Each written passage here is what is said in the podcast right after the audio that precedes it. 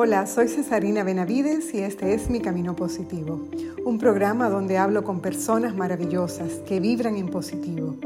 Sus vidas hacen la diferencia, nos inspiran, nos emocionan y nos invitan a vivir una vida en positivo.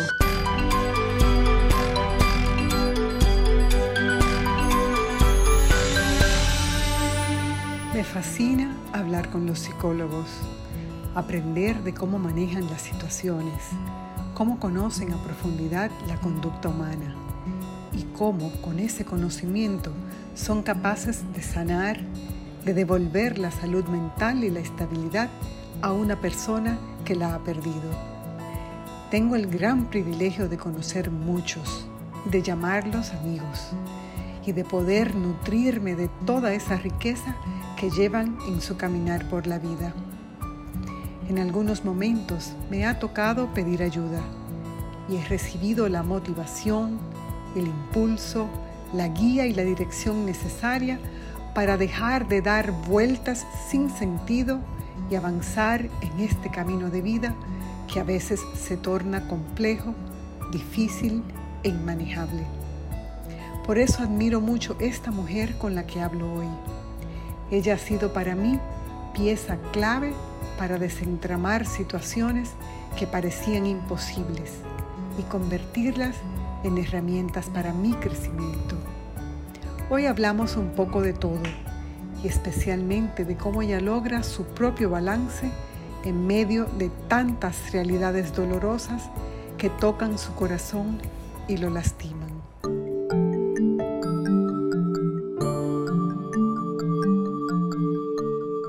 Eugenia es una persona sencilla, accesible, de gestos suaves y de hablar calmado, que hace las pausas necesarias y precisas durante su proceso de escucha. Lo que más me gusta de ella es la delicadeza con la que se acerca a ti, cómo entra en tu mundo sin violentarlo, llena de ese amor especial, de esa gran paciencia siempre con las palabras adecuadas. Es madre de tres varones, los cuales en broma a veces le dicen que quieren hablar con la mamá y no con la psicóloga, pues a ella le es difícil a veces quitarse la capa de supermamá. Está casada además con un gran hombre que la complementa, la hace feliz y la saca a bailar. Aprendo mucho de ella cuando conversamos ilumina mi entendimiento y me hace llegar a buenas conclusiones. Me alegra tenerla en mi vida y compartir con ustedes un poco de su magia.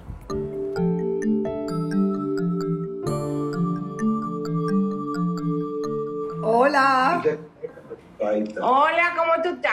¿Tú me escuchas? Perfectamente. ¿Y tú a mí? Yo hago así estas conversaciones para poder nutrirme de toda esa riqueza que ustedes llevan en su caminar, ¿verdad? Entonces, nada, por eso estás tú aquí hoy, cariño. Tú eres una de esas personas. Bueno. maravilloso poder servirte siempre. Bueno, pues yo quiero conversar contigo de varias cosas, de varias cosas, pero quiero entrar, antes de que entremos en materia, quisiera que me contaras un poco, Eugenia, cómo es un día en la vida de Eugenia, qué haces cuando te levantas y cómo arrancas tu jornada de trabajo? Bueno, yo desde la cama empezar a orar desde muy temprano y escuchar un audio que me mandan y después un devocional y después hacer un rosario y oír una misa. Como que se enlazan una con otra, pero yo entiendo que lo que me marca definitivamente el día es el devocional. Mira una cosa, Eugenia, y cuando tú estás en medio de todo este, todo este revolú, ¿cuál es tu mayor aprendizaje como persona cuando tú estás lidiando con otras personas? ¿Qué pasa en la mente de Eugenia y en el corazón de Eugenia?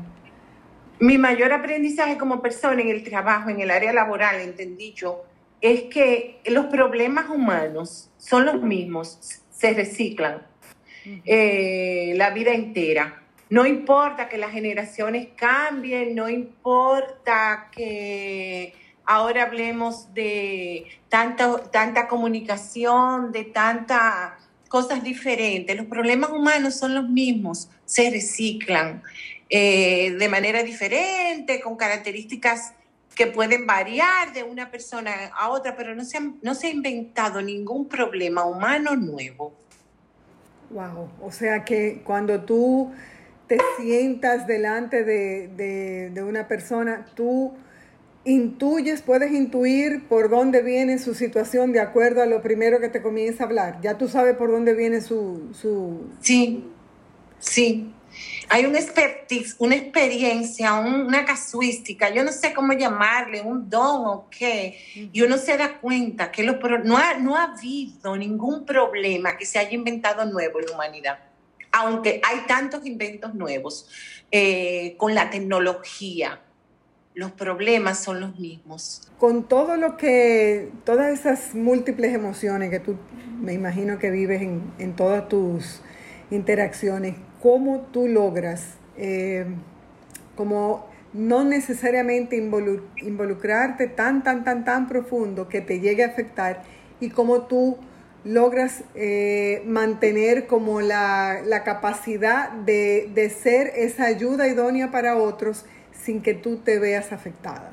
Cuando son problemas, por ejemplo, de depresiones, como tú mencionaste hace un momentito, de depresiones, tristezas profundas, ese tipo de cosas que desgarran a cualquiera. Escuchar a una persona en medio de una depresión es algo desgarrador. ¿Cómo tú lo haces? Sí, es desgarrador ese tema que tú pusiste, pero para mí es fácil. Y yo eh, empatizo, entiendo perfectamente, le pongo nombre a ese problema y con eso yo puedo colindar. Hay otros problemas que son más difíciles y de hecho los psicoterapeutas debemos ir una vez al mes a, trabajarse con otro terapeuta o en su defecto, como lo hago yo con un guía espiritual, con un sacerdote, eh, liberar un poco. Uno cree que a modo de confesión, pero pues, de ambas cosas y también de guía y de orientación, como hacen los mismos sacerdotes también unos con otros, cada cierto tiempo. Porque sí, hay, hay situaciones, hay condiciones, hay problemas tan duros, tan grandes, tan difíciles, mucho más, 100 veces más que una depresión, con el que uno no quisiera eh, colindar. Hay cosas tan grandes en la vida que vive la gente que definitivamente son muy duras, muy difíciles y uno tiene que hacer a veces sacar de abajo, de la misma resiliencia que uno les habla a ellos.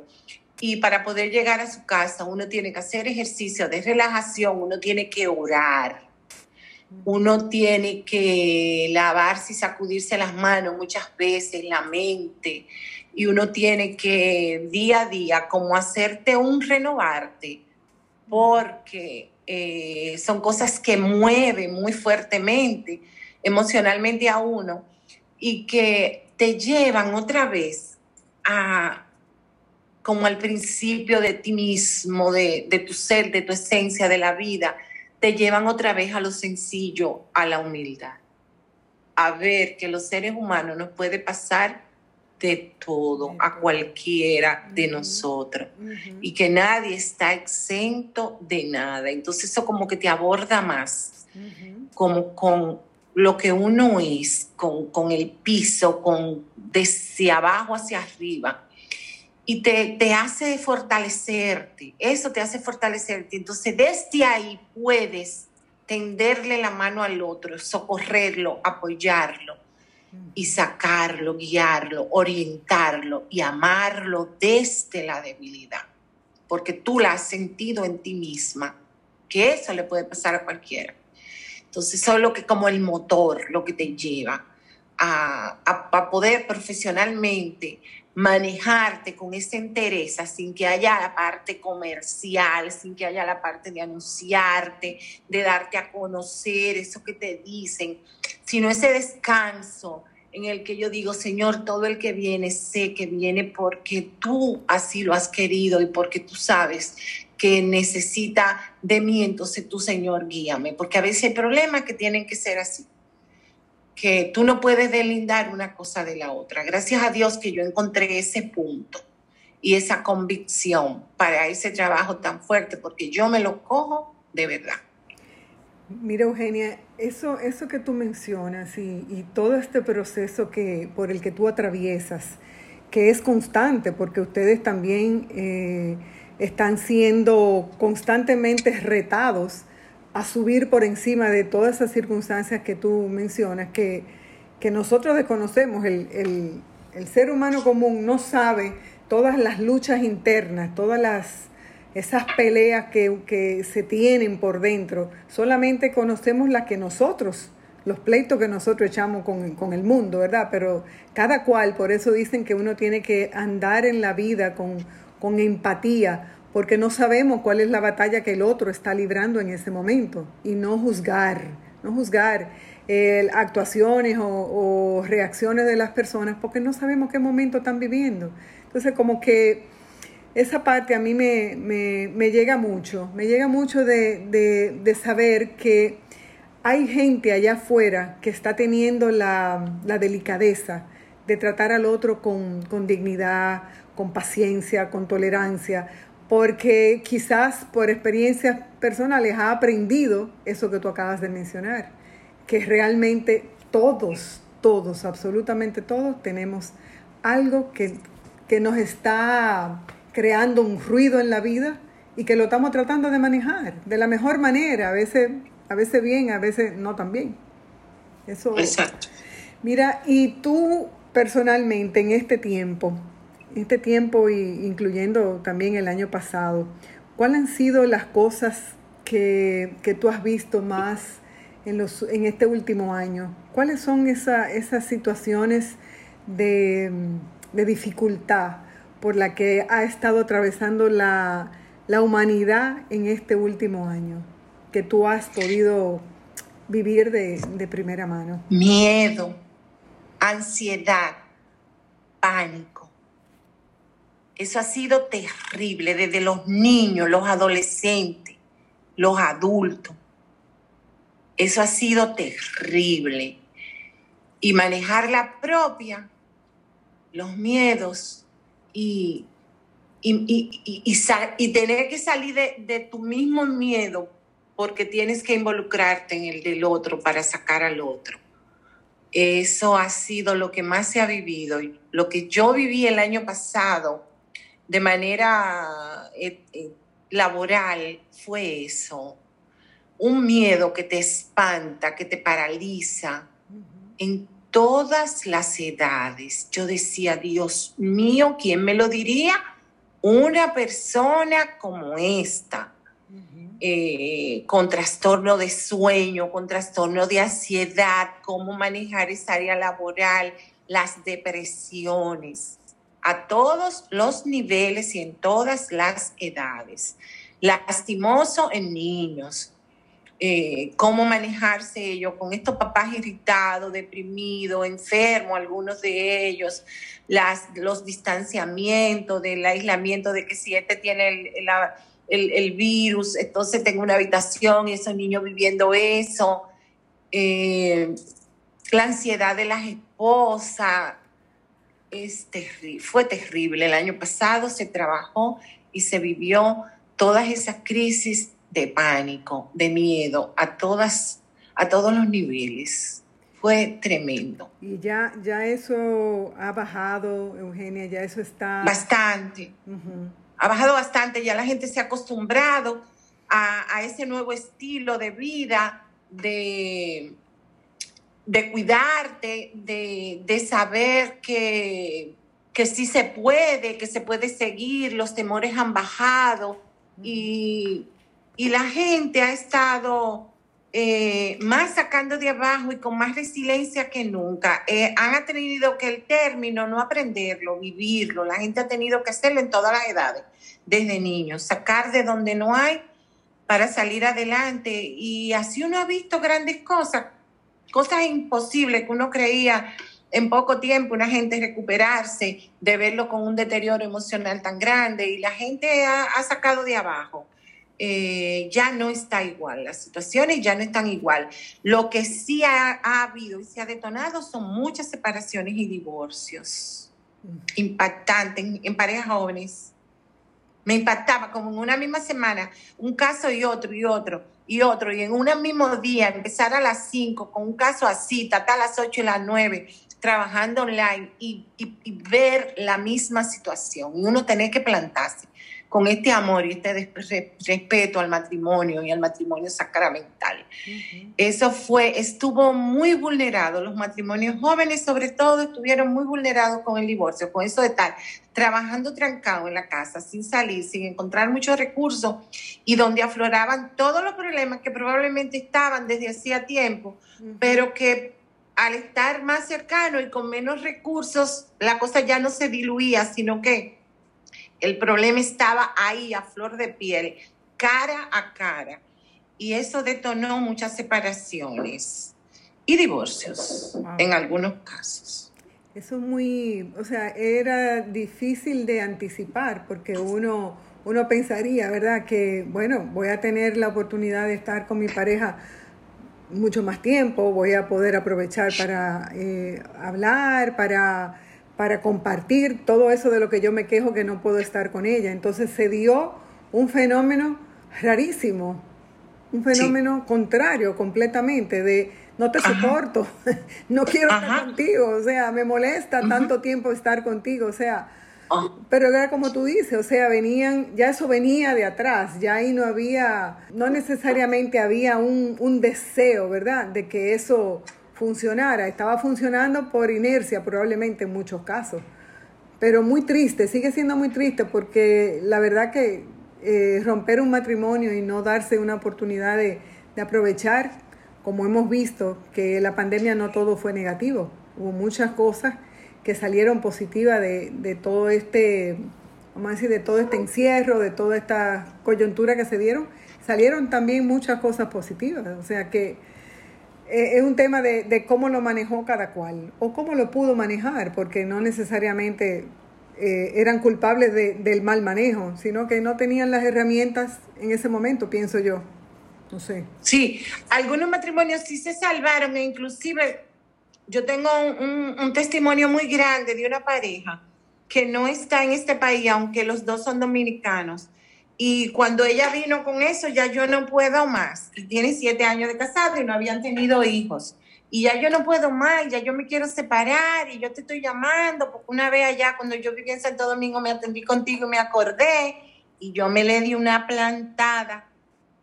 Eso fue una cosa que yo entiendo que no fui yo. Porque lo último que pasó es que después de siete años de matrimonio, ella a los pocos a lo poco tiempo de la psicoterapia, como una respuesta de Dios, salió embarazada de gemelo, debe estar recién parida. ¡Ay, qué belleza! De gemelos y de uno y uno, después de siete años de casada que ella no había salido embarazada. Sí, así es que Dios hace las cosas, las hace. Yo le dije, no, ya no, ya yo no, tú no tienes que darte más psicoterapia porque en verdad tú, tú ya tuviste la respuesta de un divorcio a embarazarte. Tú sabrás ahora qué tú vas a hacer. Exacto. ¿Cómo se llama la obra? ¿Cómo se llama la obra? Porque ya Dios te contestó.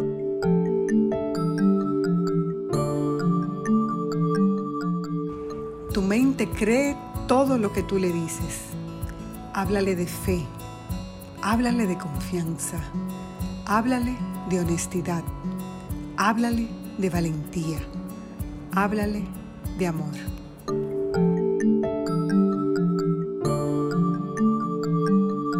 Para ti? ¿Cuál es tu fórmula para ser feliz? El amor, entregarte, amar, la alegría. La fórmula para ser feliz es esa. No estar exento de problemas, pero no perder el sentido del humor y la alegría y el gozo de poder y entregar, dar amor. Y la debilidad del otro no importa. Esa es como la fórmula, poder hacer lo que uno hace como con entrega, como teniendo un motivo, trabajar con un motivo, hacer un dulce con un motivo. Eh, el domingo eh, un motivo, preparar un cóctel, tener un motivo, un tema, la psicoterapia, un motivo, todo un motivo, encontrarlo intrínseco dentro de mí misma, ese motivo, ese motor que me lleva a hacer las cosas mejor, con más alegría, con más entrega. Eso, esa es la fórmula de la felicidad. ¿Y cómo tú te defines a ti misma? Yo me defino como una simple mortal que ha entendido que su misión en este mundo es contribuir un poquito con, la misión que Cristo Jesús me habrá puesto, que será como aliviar el dolor y el sufrimiento. Eso es lo que yo, como lo que me creo y me he creído. Qué bello, creo que sí, que, que coincido en, lo que, en lo que tú has definido como tu misión, porque conozco mucha gente, yo incluida, a la que tú le has ayudado a abrir un poco las posibilidades, a entender el mundo de una forma diferente y a sanar muchas heridas que a veces ni siquiera estamos conscientes que tenemos. Y eso es una, más que una habilidad, yo creo que es un don. Y ciertamente hay algo, algo de sobrenatural en, en aquellos movimientos del alma que tú provocas a través de tu trabajo como instrumento de Dios. O sea que coincido completamente contigo. Mira, mi querida, una experiencia personal que tú hayas vivido, que haya marcado tu vida, que haya de alguna manera sacudido tu piso y que hayas podido decir, antes de esta experiencia era una Eugenia y después de esta experiencia otra Eugenia. ¿Qué, qué pasó en tu vida en ese sentido? Yo te pudiera decir a ti que cuando yo descubrí que yo podía enlazar la psicología con la Biblia, mi vida cambió. Mi labor, mi parte laboral, que es lo que yo le digo a algunos terapeutas, me dicen, es como lo mismo, yo estoy harta, estoy cansado, no se cansa de este trabajo. Y yo le digo, porque tú no has encontrado un punto que fue el que yo encontré, que es pasión, adoración y admiración. Cuando yo veo un axioma terapéutico, y eso yo lo puedo concatenar, enlazar, hacer el símil con algún versículo de la Biblia, con algún, en algún lugar de la Biblia, Claro, porque me lo he estudiado y me lo he leído de hace muchos años, puedo hacerlo. Eh, y eso ocurrió de manera espontánea. Eso empezó a ocurrirme de manera espontánea desde, la desde hacer maestrías. Eh, cuando yo hice esa maestría de terapia familiar y de pareja, eso empezó a ocurrirme, o yo empecé ya a darme cuenta, donde eso yo lo podía concatenar y yo lo hacía delante de los profesores podía desarrollar todo un proceso terapéutico basado en psicología, en la ciencia, y llevarlo a la Biblia. Y me paraba y hacía posiciones y lo, y lo hacía. Y en el diario laboral, yo lo hago así de manera espontánea, sale eso de manera espontánea. Y si no fuera así, de verdad, yo no sé si eso es como así, como la gente lo coge como un comercio, pero para mí no lo es. No lo es porque yo encontré ese punto que me, mantiene a mí apasionada y, y, admirada, cada vez más convencida en esa existencia y en ese amor de Dios. Lo que uno viene hablando ahora muchísimas veces, eso está escrito de tiempos y números, desde, desde que el mundo es mundo y vive gente en la Biblia. Y después se han hecho axiomas terapéuticos y así con toda, yo me imagino que así con toda la carrera y toda la profesión. Y uno no se ha puesto a encontrar ese punto. Entonces, para mí eso fue como un antes y un después en mí como persona y en mi laboral. Eso cambió totalmente mi vida, le dio un nuevo sentido al trabajo. Yo me empecé a sentir diferente, con mayor profundidad, con más tranquilidad hasta el extremo que yo hace como 10 años decía, el día que yo me muera, yo me quiero morir en, sentada en esta silla, aquí dando terapia, como que era tan fácil morirse así. Ya he hecho una conciencia y me he dado cuenta que no. Pero yo me quisiera morir aquí sentada, eh, eh, dando terapia, como siempre haciendo lo que hago, por amor y por pasión. Qué belleza, qué chulo, eso me encanta, me encanta. En ese sentido, tú tienes dentro de tu profesión alguien que tú admires particularmente alguien con el que tú te identificas también eh, a nivel... Yo no admiro a, como a gente así humana, que yo te diga, que yo admire. Hay un psiquiatra que yo lo quiero mucho, el doctor Sabiñón, por su humildad, por su... por todo lo que él es como persona y como psiquiatra, pero quien yo admiro y adoro totalmente, vivo todo y me río de todo lo que ha dicho es con Madre Teresa de Calcuta. Ella es mi modelo a seguir. Yo la he analizado con todas las, las, las teorías y todas las patologías y todo lo de todo, y ella no clasifica en nada que no sea santidad. Es un 2 del enneagrama, es pura entrega, pura guía, pura orientación. Es un 2 redimido, donde no necesita nada que no sea darse, entregarse. Es la redención de la personalidad sana de manera extrema y extraordinaria. Es comérmela a besos.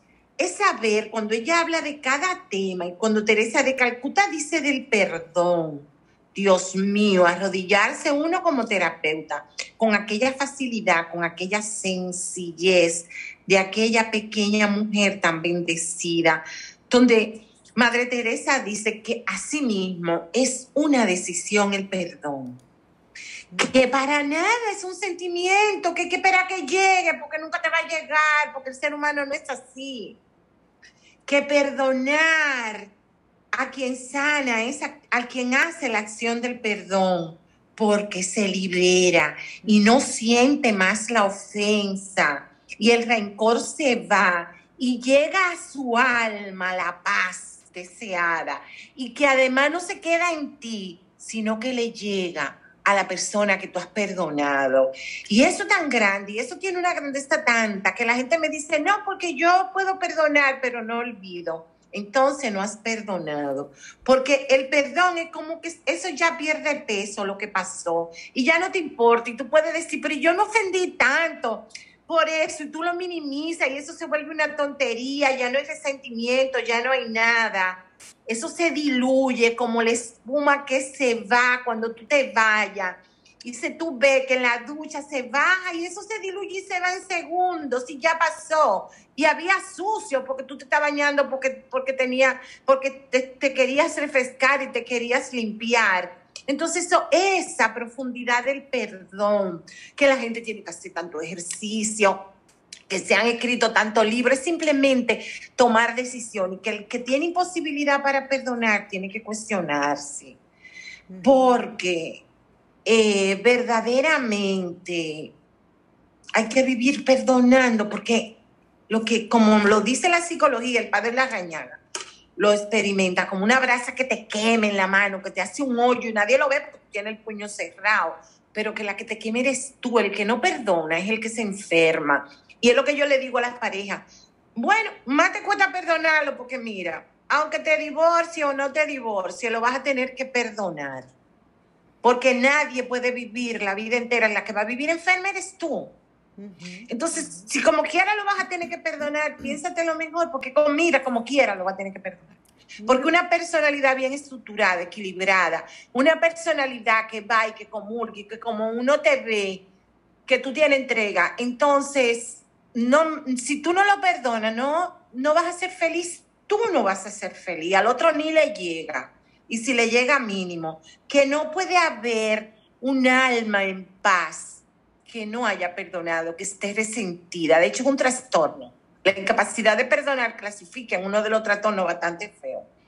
Entonces, eso como Teresa de Calcuta, Madre Teresa, Santa Teresa de Calcuta, eh, en todo de lo que ella te habla, de todo lo que hizo, que fue los otros días casi, y cómo vivió, y la fe y cómo, Dios mío, esa sencillez de ella, eso no he escrito, no está. Ella es mi, mi, guía a seguir.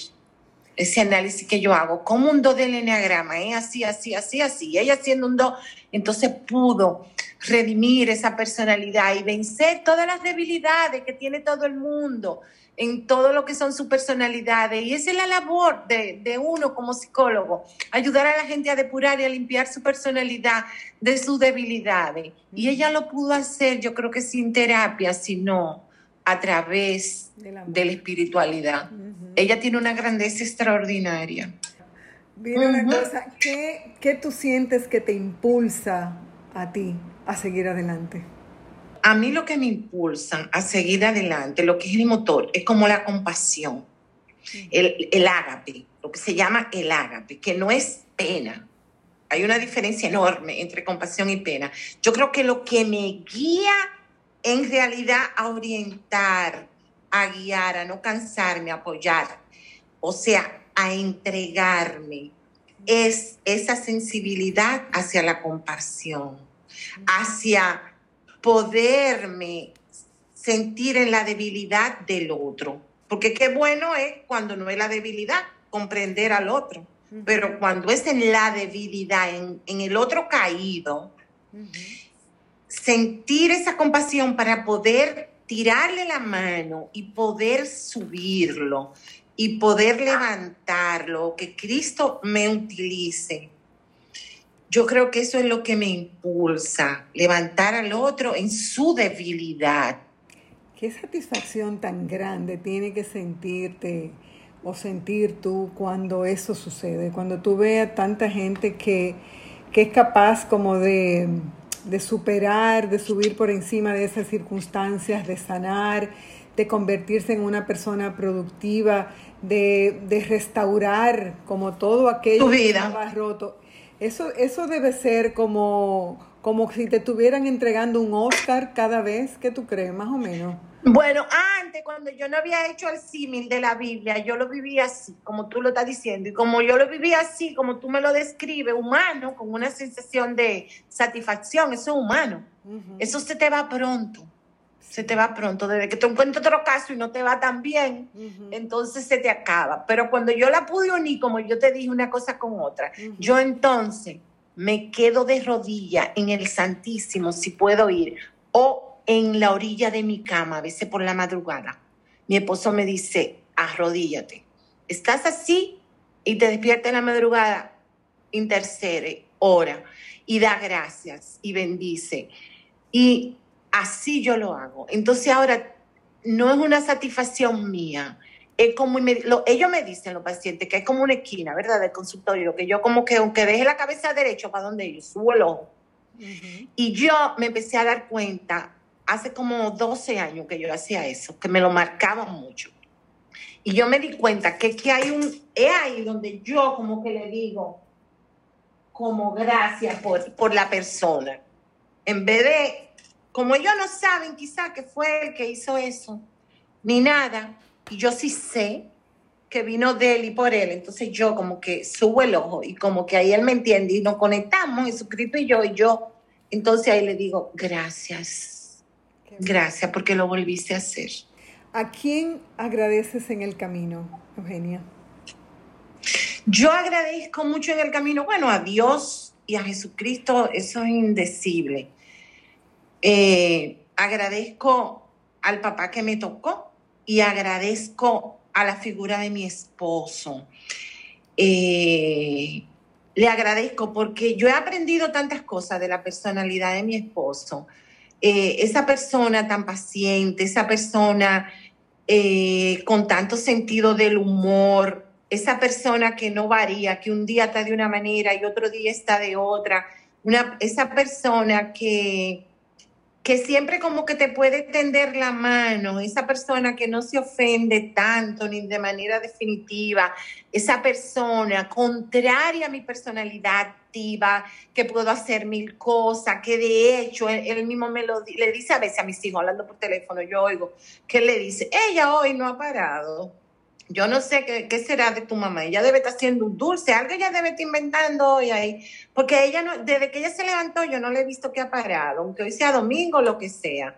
Eh, yo a veces oigo que él dice eso. Entonces sí, yo sé que esa es mi personalidad, pero él me complementa tanto. Yo he aprendido tanto de él, eh, de poderme complementar eh, en la personalidad de él. Y yo creo que él dice lo mismo, de que se ha podido complementar mucho en lo que es mi personalidad y haber podido encontrar ese punto es lo que yo creo que nos ha dado la, la permanencia, la admiración del uno por el otro, el, el poder encontrar que él tiene cosas que a mí me completan que yo no las tenía por mí misma y que al unirme con él y ser una, misma carne, yo las adquirí a través de él y las aprendí, las viví por él, que él me las dona. Finalmente, querida amiga, yo quisiera, hay muchas personas que escuchan este podcast en diferentes momentos del día, en diferentes, no tiene ni siquiera un perfil definido el que lo escucha. Puede ser gente joven, puede ser gente más adulta, eh, pueden estar aquí en República Dominicana, pero pueden estar en muchas otras partes del mundo. Y hay, sí tenemos, em, por primera vez tenemos o hemos todos enfrentado un problema común. A mí me gustaría que tú me dejaras este, esta noche con un mensaje que pudiera pudiera escucharlo cualquiera y pudiera llenarse de esperanza, de alegría, de ilusión y que pudiera servirle como una, mm, no sé, como una frase de, de afirmación positiva o algo que, que pueda servirles para echar para adelante si eso es lo que necesita, para eh, renovar las fuerzas si es lo que necesita. En fin, un mensaje que te salga de, lo más profundo de tu corazón? Yo les diría que no teman, que 365 veces la Biblia dice eso mismo, que por algo será, que para cada día hay un no temas, que solamente podemos con la carga de ese solo día, que no colindemos con la de ayer que ya pasó y que tampoco queramos alcanzar la carga del día siguiente, que no teman por ese solo día, que entreguen todo a ese no tema que Jesucristo les dice, que le crean, que le crean a Él, que no teman, que en Él y con Él está toda la solución. Eso yo le diría. Amén, amén. Bueno, yo creo que definitivamente era como comenzábamos también el, episodio de hoy, que tú hablabas que ese era la emoción más fuerte, más presente, más latente eh, durante todo este tiempo de la pandemia. Yo pienso que hay mucha gente que ya ha ido, como tú mencionabas, también superando eh, o transformando ese miedo, eh, porque según entiendo, y tú me corregirás, el miedo muchas veces no desaparece totalmente, Eugenia. Tú tienes que aprender a vivir con el miedo. Lo que pasa es que, el, que usar esa emoción o esa e, el miedo como, como catalizador, no como ingrediente, ¿verdad? No sé si, si es así, si estoy equivocada, pero yo siento que mucho... Porque hay diferentes tipos de miedo. Ese que tú dices es bueno. Esa es la ansiedad que te lleva y te motiva a salir adelante. Pero hay otro que es patológico, que es el que te limita, que es el, miedo de la angustia, que no hay que hacerle caso, porque ya está descrito en la Biblia. Dice la psicología que el miedo se trabaja enfrentándolo y que es irracional. Fíjate que lo dije despacio. Irracional. Los temores todos absolutamente todos son irracionales, dice la psicología. Y en la Biblia te dice Jesucristo 365 veces, no temas. Entonces, junta, junta esas dos cosas, lo que te dice la, la terapia, la psicoterapia, y con el mandato bíblico. Es lo que más esperanza le puede llevar a una persona que esté en una condición de crisis de pánico. Gracias querida, gracias de todo corazón. Confío y sé que esto lo va a escuchar la persona que tiene que escucharlo en el momento que tenga que escucharlo y que será de bendición para su vida. Gracias por tu tiempo. Un beso y un abrazo. Te quiero mucho. Gracias a ti. Un besito. Yo a ti. Chao. bye. bye. Para mí no hay nada más valiente que vivir. A veces no es fácil, porque quizás nuestras circunstancias no son las mejores. Las pruebas parece que son muchas y superan nuestras fuerzas, y vamos con muchas cargas sobre nuestros hombros. Pero vivir es la mejor decisión que podemos tomar. Una decisión que se nos pone de frente desde el mismo momento que salimos del vientre de nuestra madre. Y de ahí en adelante nos tocan miles de decisiones más para seguir viviendo. Debemos siempre elegir vivir. Vivir para hacer de nuestra vida un espacio de amor, de solidaridad, de encuentro con los demás, de servicio a los demás. Vivir con propósito, con la alegría de estar vivos y con el agradecimiento de poder ver las maravillas que hay en este mundo y ser inmensamente felices con las pequeñas cosas.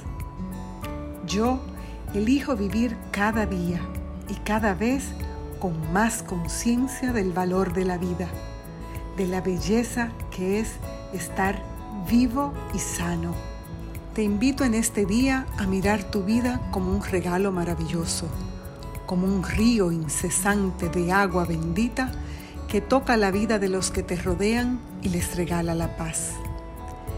Vive para dejar una huella, para dejar el mundo un poco mejor de lo que lo encontraste. Levántate cada día con esa misión y verás como tu vida resplandece y tu propósito se expande. Vive hoy como si no hubiera mañana. Soy Cesarina Benavides y este es Mi Camino Positivo.